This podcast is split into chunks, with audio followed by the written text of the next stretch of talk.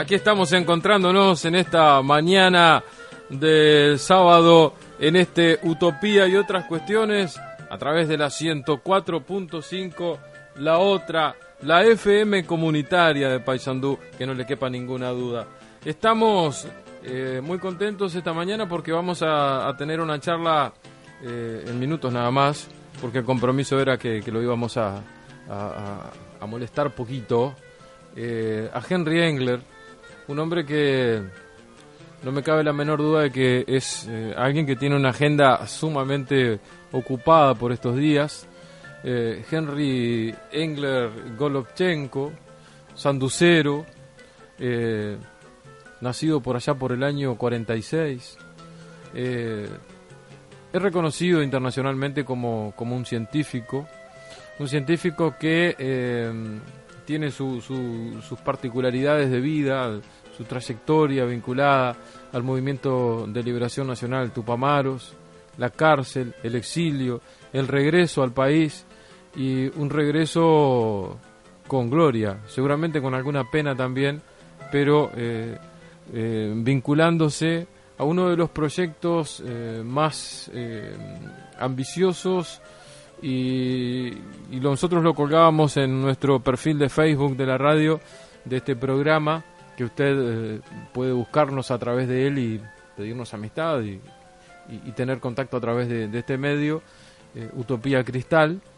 Eh, lo decíamos, ¿no? Es una de las joyitas que tiene el Uruguay en estos tiempos. Y ya estamos saludando a Henry. Buenos días, Henry. Buenos días para ustedes y para la gente allá de Paysandú de mis pagos. Pero un gustazo realmente poder saludarlo agradeciendo su, amabilidad, este tiempo breve que, pretendemos tener una charla con usted.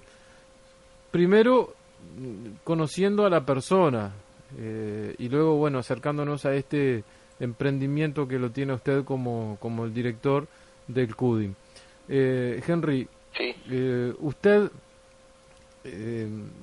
yo, yo estuve mirando una película que realmente me, me ilustró muy bien la persona suya, su peripecia.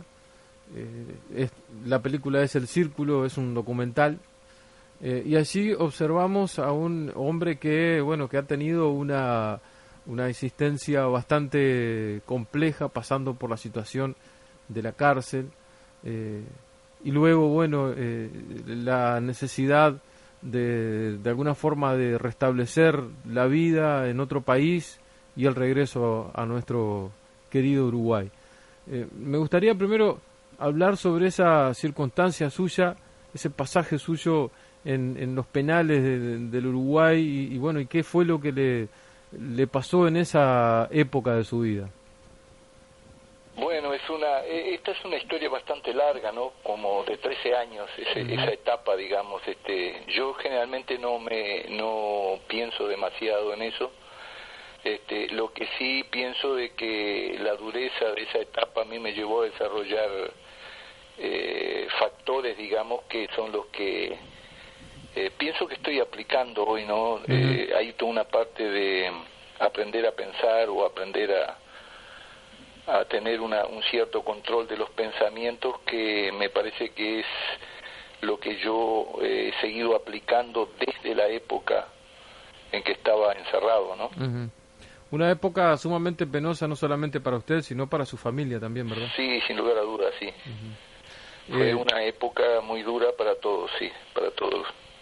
Eh, ¿Qué edad tenía cuando cayó preso? Yo tenía 25 años. Y ya tenía este, hijas, ¿verdad? Sí, tenía, tenía tres hijos. eh, ese, ese momento de su vida eh, fue tan intenso que hasta en algún momento, bueno, sabemos que eh, su estabilidad emocional y, y, mental estuvo eh, en grave riesgo, ¿verdad? Sí, yo tuve alucinaciones y bueno, se puede decir que, que desde el año 74 estuve escuchando hasta prácticamente hasta cuando salí, ¿no? Este, voces, ¿no? Este, o sea que tenía alucinaciones de tipo auditivo, nunca, bueno, visuales quizás um, un poco menos, pero lo, lo importante es que estaba muy alucinado con, con eh, la parte de, sonidos y voces. eh, ¿cómo, ¿Cómo pudo superar esa, esa experiencia? Bueno, un poco eso es lo que cuenta ahí el, documental, de, que el nombre viene de precisamente de que yo aprendí a poner una, especie de círculo contra una pared y lo que traté de hacer es de clavar los pensamientos ahí contra ese círculo, ¿no? eh, para que dejaran de atormentarme, porque obviamente todo lo que es eh, dolor y felicidad están dentro del cerebro. Y, y dentro del cerebro, porque los pensamientos generan eh, pueden generar un dolor impresionante o pueden eh, generar una paz eh, enorme también.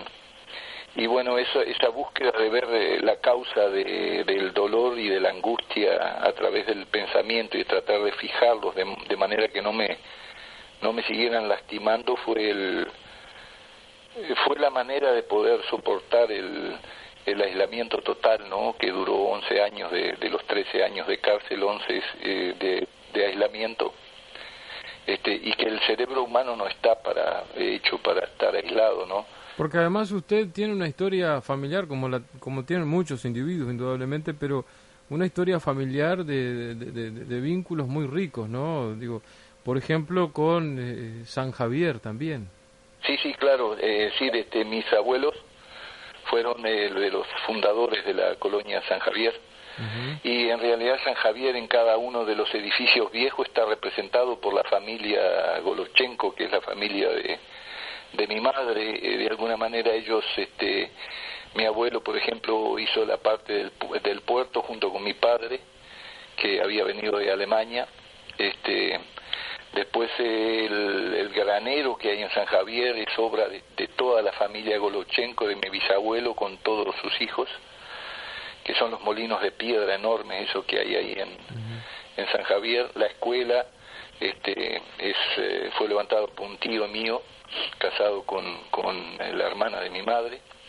Este, después la, el, el, cine, Maxi, el teatro Máximo Gorki, fue levantado por mi abuelo, el cine Povieda también, o sea que todos los edificios que existen este tienen un poco el sello de la de la familia, ¿no? De la familia Golochenko. Y usted tiene un vínculo muy estrecho con ese San Javier, indudablemente.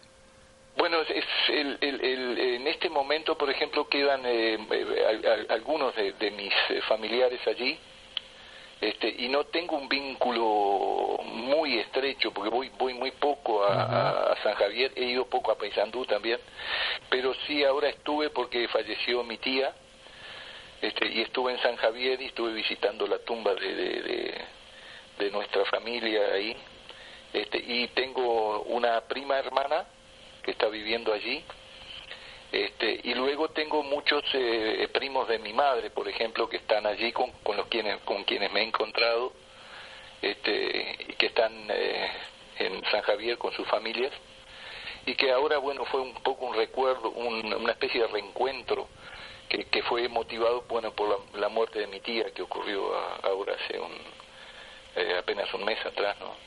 Sí, yo me remití a ese San Javier porque, volviendo al tema del documental del, del círculo, hay una parte que realmente me, me emocionó mucho cuando usted comentaba que tenía un lugar donde iba a pescar con su abuelo y que cuando regresó a San Javier, eh, luego de larga ausencia, eh, no encontró nuevamente ese lugar porque el arroyo donde solían pescar había cambiado de, de curso. ¿Cómo fue eso? Bueno, yo pienso que, que es como una eh, una muestra de la vida, ¿no? Uno se aferra quizás a determinados recuerdos y los pinta como inmóviles, los tiene inmóviles en su cabeza. Después cuando va y ve la realidad, la realidad está cambiando cotidianamente. Entonces nada de lo que nosotros pensamos que bueno, que, que permanece incambiado es cierto, ¿no? Todo está en un cambio continuo. Entonces los recuerdos a veces se quedan como fotografías muy desteñidas y uno ve que la realidad cambia y se adapta a nuevos desafíos y eso le pasó al arroyo y le pasa a los seres humanos. Notable. Muy bueno, Henry. La verdad que este, usted tiene, digamos, una, una capacidad de conjuntar eh, las cuestiones de su propia vida con, con una experiencia casi que podríamos decir este eh, una aventura muy personal, pero también con una mirada muy introspectiva y muy muy objetiva. No sé si se puede ser objetivo mirándose a sí mismo, pero me parece notable eso, cómo usted lo, lo puede, digamos, este, desplegar de esa forma, ¿no? Sí, yo pienso que es importante eso de, tratar de verse a uno mismo en un plano eh, realista, ¿no? Porque uno a veces, sobre todo si tiene reconocimientos, este, si la gente lo reconoce, uno tiene la tendencia a agarrar y de repente a darse más valor del que uno realmente tiene, ¿no? A mí me parece que uno tiene que darse, siempre tener en cuenta los eh, defectos y las faltas que uno tiene para tener una visión más correcta de sí mismo, ¿no? Y no pensar que, que anda tocando el cielo con las manos, ¿no? Este, eh, nosotros, bueno, todos los seres humanos tenemos, este, tenemos cosas a superar continuamente y me parece que es el, parte de la vida es esa la superación la superación. Eso me parece lo, lo más importante. Pero este me parece que mm, bueno lo, todos esos deseos de gloria y de fama y de poder eh, son transitorios y deben eh, me parece que deben pasarse a lugares que sean más este más indestructibles y verdaderos, ¿no? Yo pienso que la religión juega un gran papel en eso, ¿no? Cuando... ¿Usted es, un hombre religioso, ¿Eh? Henry? ¿Usted es un hombre religioso? Bueno, yo soy... Me considero una persona mística, ¿no? este Yo considero que mm, que la, existencia de Dios es el, el, eje de, de, mis creencias, ¿no? este Y bueno, y me parece que no solo saber que Dios existe, hay que también creer en que Dios es este es omnipotente.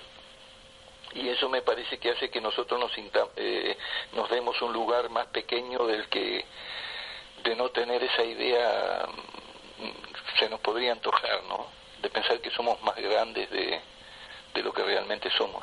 Parece ser un, un, un intelectual, un científico bastante marginal con ese discurso entre ser un hombre de izquierda, ser un hombre eh, de ciencia y esa combinación con, con esa visión mística y esa creencia, es bastante curioso lo suyo. Bueno, eh, curioso, pero, viste, por ejemplo, yo, yo fíjate qué que, contradicciones. Yo, yo me considero materialista, ¿no? Porque pienso que todo lo, lo, lo que existe en el universo es materia soy materialista y dialéctico porque pienso que todo lo que cada cosa que existe tiene su contrario. Viste como el polo positivo el polo negativo. Este lo más el, el, menos está representado en, en, todo no incluso en el cerebro humano. Nosotros nos manejamos con dos este eh, con dos opuestos no el egoísmo que es el eh, necesario para que el individuo eh, sobreviva como individuo y la solidaridad que es lo que necesitamos para que el individuo permanezca como individuo social en una sociedad. Esos son dos cosas que están muchas veces en oposición, ¿no? Pero que conforman el, el, el cerebro humano y la lucha entre el egoísmo y la solidaridad es la lucha del cerebro humano continuamente, ¿no? Y entonces, viste, hay momentos en la, en la vida que nos ponemos, la sociedad se muestra más solidaria y de repente hay, hay periodos donde se muestra más el egoísmo y de la combinación entre esos dos eh, eh, opuestos, digamos, este, se produce el desarrollo de, de la sociedad. Pero al existir, digamos, la materia que es que se destruye, que somos todos los seres humanos, yo considero que tiene que existir obviamente la materia que no se destruye, que permanece por siempre, que es eh, la identificación con Dios, ¿no? Entonces no es una, una, la mística me parece que a mí que tiene sus profundas eh, raíces y que la ciencia puede en determinado momento, aunque no tiene todos los elementos, llegar a la comprensión de Dios de alguna manera, ¿no? Aquello que, que los científicos, los físicos llamaron la partícula de Dios, Ah, pero eso, eso es un invento nuestro, ¿viste? Siempre estamos buscando la primera partícula. ¿Por qué? Porque todo lo que vemos tiene un principio y tiene un fin. Capaz que hay un poco de esa vanidad que usted decía también ahí. Pero viste que además, viste que ¿por qué tiene una cosa que tener un comienzo y un fin? Eso es una cosa que se nos antoja a nosotros, pero suponete que las cosas no tienen ni principio ni fin. Y que vos nunca vas a encontrar la última partícula porque es una cadena que no termina, que, que, viste que está más, más por allá de lo que estamos acostumbrados a ver. A nosotros nos parecía al principio, digamos, de la historia que la Tierra era plana. ¿A quién se le va a ocurrir que la, la Tierra era redonda y que hay gente que está con la cabeza para abajo y otra con la cabeza para arriba y que es una bolita que anda girando sobre sí mismo a una velocidad aterradora y disparada además alrededor del Sol y que todo eso se va moviendo en un universo que, que tiene principio, que tiene fin. ¿Y por qué tiene que tenerlo? Este, ahora estamos buscando la partícula de Dios este, de la misma manera que pensábamos que la Tierra era plana. Viste que son conceptos que a nosotros nos quedan en la cabeza muy este de que tiene que haber una primera cosa, de que tiene que haber un principio. Y Tiene que haber algo, decimos muchas veces, ¿no? Sí, pero tiene que haber un principio, un fin, y viste que es una es una hipótesis que a mí me parece que nos limita, ¿viste? Porque, porque ahí cuando tú eh, empezás a pensar que no hay principio, que no hay fin, que el concepto de tiempo está en nuestra cabecita, ¿viste? Este, entonces ya, eh, si, si empezamos a buscar la partícula de Dios, menos creemos en Dios, pienso, ¿no? Que más creemos si, si vemos de que esto del tiempo es una especie de ilusión que tenemos nosotros. Cuanto más nos acercamos también, menos vemos, ¿no? Sí, eso es otro de los problemas, claro. Eh, Henry, hablando de principios, eh, ¿cuál es el principio del Henry Engler eh, eh, científico? ¿Dónde comienza? Bueno, en, comienza en, un concepto clave que es no hacer daño, ¿viste? este, de ahí se puede montar todo el, el concepto de tus aprendizajes, de tu con, conocimiento de cómo va la materia, de cómo se puede usar la radioactividad para hacer diagnóstico o para curar, todo, todo ese tipo de cosas. Pero la esencia para el ser humano, y esto es mi experiencia después de haber participado en una guerrilla, de haber utilizado la violencia, el concepto clave para mí es no hacer daño. Eso es lo que tiene que formar al individuo que se vaya que vaya a pensar en ser científico, que vaya viste que porque si, si un científico junta poder en sus manos, viste, que puede desarrollar, inventar una bomba atómica, y no tiene el concepto de que el no hacer daño es su elemento, mañana te tira la bomba atómica en la cabeza de una población, viste.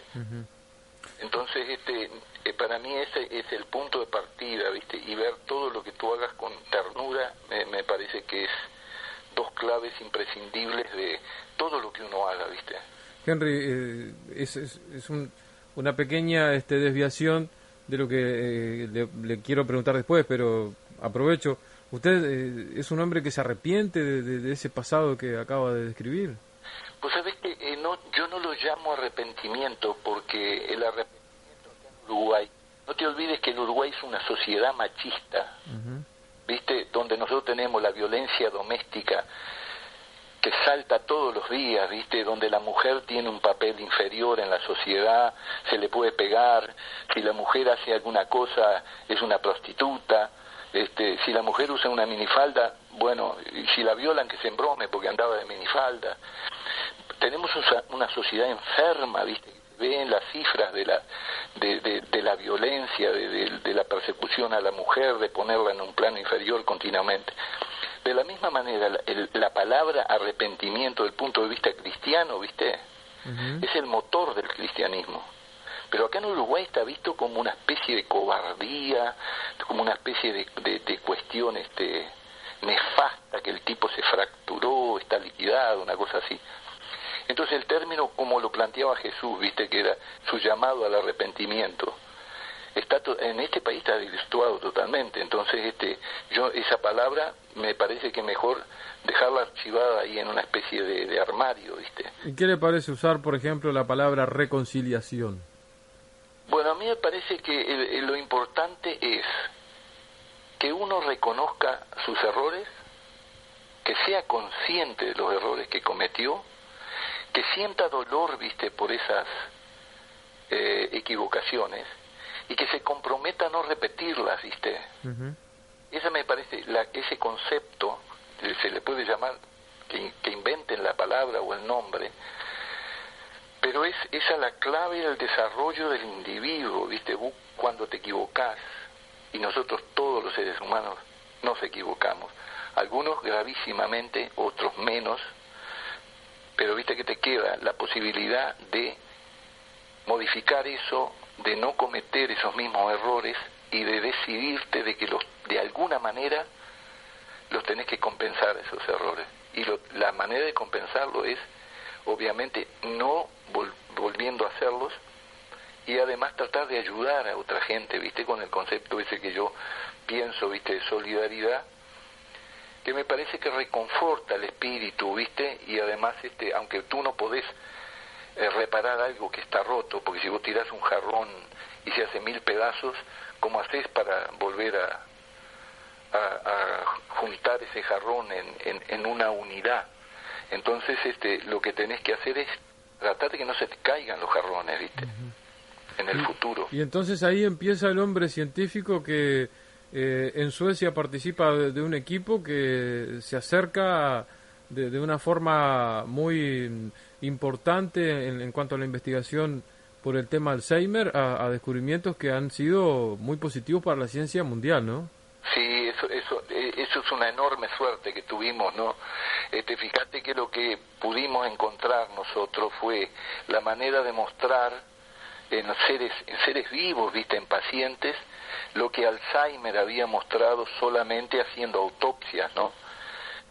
Cien años llevó pasar de ver eso, viste, en el microscopio después de, que la persona estaba había fallecido y que se le saca el cerebro y se, se muestra en un microscopio, llevó 100 años y nosotros tuvimos la, la fortuna, la suerte, ¿viste?, de, de ser los primeros en mostrarlo en seres vivos. Y eso hasta ahora está viste, acompañando todos los intentos de, de encontrar nuevos remedios contra la enfermedad de Alzheimer, porque tú tenés que ver a ver si tienen efecto o no, y viste, la única manera de verlo en seres vivos rápidamente es usando la técnica que, que tuvimos la suerte de desarrollar, ¿no? Otra digresión de mi parte, que utilizando su misma expresión, qué suerte que tenemos en Uruguay porque tenemos dos hombres que de alguna forma comparten un pasado común, eh, que están vinculados, nominados, cercanos a premios tan importantes como el Nobel, ¿no? Bueno, a mí me parece que este, a mí me parece que Pepe se, se lo ha ganado, ¿no? Sería, me parece que, que se lo merece. Nosotros para tener el Nobel vamos a tener que sudar la camiseta muchísimo todavía. Pero yo espero que un día de acá, de Uruguay, salga un joven eh, con toda esta trayectoria y con todo lo que estamos haciendo, que se lleve ese premio también, que se traiga el premio para Uruguay.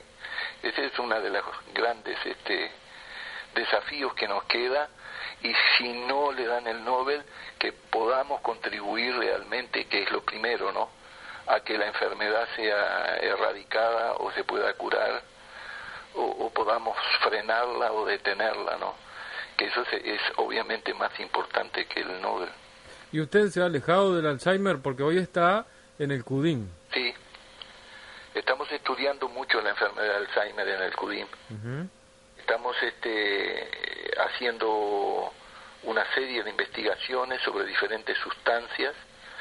Y te digo, te, te, te, voy a contar una noticia que es buena, que hay compañías internacionales, te voy a decir compañías de Estados Unidos, otras compañías mundiales que están interesados en tener una colaboración con nosotros para probar nuevas sustancias que ellos están este, están llevando adelante. Y viste que el problema es que para tener un, un centro como el nuestro los costos que le lleva a una compañía de medicamentos poder hacer todos los estudios en otros países es impensable. Y de pronto acá en Uruguay nosotros ofrecemos unas alternativas más a, bajo precio, digamos, que les puede interesar muchísimo a ellos. Y si nosotros podemos ahí contribuir a encontrar algo contra la enfermedad, me parece que tenemos que hacer todos los esfuerzos porque eso, esa colaboración con compañías internacionales salga adelante. ¿Cuál es el, ámbito específico del CUDIM? Bueno, nosotros estamos, eh, mira, la, clave, digamos, lo que está funcionando y funciona muy bien hoy es la parte de diagnóstico de cáncer, de, prácticamente la, la mayor parte de los cánceres y enfermedades del cerebro. Pero nosotros queremos tener nuevos diagnósticos, desarrollar nuevas formas de diagnóstico y cada vez estamos más pensando en combinar el diagnóstico con alguna forma de cura, ¿viste? O de lo que se llama terapia. Porque el sistema que nosotros tenemos en el CUDIM permitiría en el futuro poder desarrollar esto. Todavía es muy caro, ¿viste? Porque se necesitan inversiones muy importantes, pero tenemos esperanza de que los precios vayan eh, siendo menos este, exigentes, digamos, para que pueda haber una financiación de esos tipos de tratamientos que de a poco vamos a ir desarrollando. Y luego, viste, toda esta eh, colaboración con compañías de medicamentos que a nosotros nos puede realmente poner internacionalmente eh, al Uruguay dentro del mapa internacional de, lugares con, con, mucho desarrollo científico, ¿no? eh, Engler, eh, yo la verdad que yo me comprometí con usted que no, no, lo iba a retener mucho tiempo, eh, por lo tanto no quiero este, abusar de, su generoso tiempo. Pero una cosa que le quiero preguntar, primero decirle que aquí en Paysandú eh, se, le, se le respeta, se le quiere, se le valora mucho como, como persona y como personalidad. Eh, recién aquí nos, nos llega un mensaje, escucho con atención, qué historia de vida, saludo al compañero, somos del mismo pueblo, Blanca, eh, Blanca Belvey. Este, y bueno, y dice, ah, hoy vemos que no fue en vano tanta lucha, dice este, Blanca, que a la cual le, agradezco estar allí eh, entre la audiencia. Bien, muy bien. bueno, un abrazo. Bueno, y, y como le decía, usted es una persona querida y una personalidad querida y respetada también en Paysandú. ¿No, ¿No ha pensado darse una vuelta por acá este, más adelante como para dar una mano políticamente? Vos sabés que estuve de paso por Paysandú porque iba para San Javier para ver a mi tía. Y estando en, en Paysandú, el día antes de que yo me fuera a San Javier, yo había hablado con mi tía y habíamos quedado de del 2 de noviembre estar en el cementerio de San Javier para llevar flores a, toda nuestra familia. Este, y resulta que mi tía muere esa noche, con lo cual a mí la ida a Paysandú se me complicó porque yo después fui a San Javier y luego me vine para Montevideo. Volví a, a Paysandú, pasé apenas, estuve en el liceo este, estuve charlando con, con muy poca gente este, realmente eh, y vi pensaba saludar una serie de, compañeros queridos que tengo en Paysandú y realmente me quedé tan mal que realmente me volví para Montevideo, ¿no? Este, pero bueno, vamos a ver a ver la, la posibilidad de pronto de, de ir por con un poco más de tiempo y más tranquilo. ¿no? Pero yo le preguntaba si usted no pensaba venir a, a tener una participación para eh, en las cuestiones más políticas o, o, ha, digamos, marcado una separación en ese ámbito de lo político. Digo, repito, usted es una personalidad, es alguien apreciado, respetado en Paysandú, sanducero. Sí, sabes que yo la parte política realmente yo la he separado, sí, de la, del trabajo mío, ¿no? Y está muy bien. Yo no, no tengo, eh, realmente me parece que yo como político no puedo dar mucho. este Y que puedo dar mucho más en otro campo. Entonces, me parece que si yo me metiera en política, eh, estaría, digamos, este, apostando algo donde yo noto que yo no puedo ser, dar 100%. Está muy bien. dar no es tan importante. Entonces, este me parece que haciendo lo que zapatero a tu zapato, ¿no? Yo hago lo que me parece que donde puedo dar más. Me parece muy bien, Henry. Y la verdad que por ahora estaba haciendo bastante bien las cosas. bueno, muchas gracias. Nosotros de acá lo queremos felicitar y agradecer. Yo porque cuando la gente me agradece, yo lo siento como una como una caricia al alma, ¿no? Y uno realmente a veces está cansado y está tratando de hacer eh, más y más cosas, a veces se cansa y siempre que le dicen a uno una palabra de aliento es como como un ciclista que de repente dice, pa, que sé que tengo, ahora tengo que pararme un ratito a descansar y hay alguien en el camino que lo aplaude y dice, bueno, vamos arriba, que está bien. Y entonces uno tiene un poco más de fuerza y dice, va, un tramito más, vamos a darle un poquito más. claro que sí, Henry. Eh, aparte usted es un hombre que, siendo un científico, es... Y, muchas veces esto se pone como, como cuestiones contradictorias, ¿no? Pero siendo un hombre científico es realmente muy humanista y, y se nota en el trato con usted. Bueno, a mí me parece importante, ¿viste? Porque yo en la ciencia creo hasta cierto punto, ¿no? este, si la ciencia no está atada a lo que te decía primero la parte esta, el núcleo de la ternura y de no hacer daño, la ciencia puede irse para cualquier lado, ¿no? Te ponía el, caso de la bomba atómica. Este, tú puedes dar, desarrollar energía atómica para dar energía a un país o puedes desarrollar una bomba atómica para tirarla y destruir un país. Entonces, cuidado con la ciencia, que no es Dios. Este, la ciencia puede ser buena o puede ser muy mala, entonces la parte humanística que estamos hablando es la más importante. Sin eso, cuidadito. Valgan estas palabras suyas como para cerrar esta, esta, esta nota y vuelvo a insistir en el agradecimiento, Henry. ¿eh? No, por favor, eh, muchísimas gracias por, por permitirme difundir algunos pensamientos y sobre todo en Paysandú que lo tengo en el corazón, ¿no? Bueno, saludo a su señora, ¿eh? Bueno, muchísimas gracias, queridos. Chao. Chao. Y así, amigos, pasaba entonces esta charla que nos alegra, enorgullece enormemente con Henry Engler, profesor, científico, médico, un orgullo para Paysandú y para todo nuestro querido Uruguay.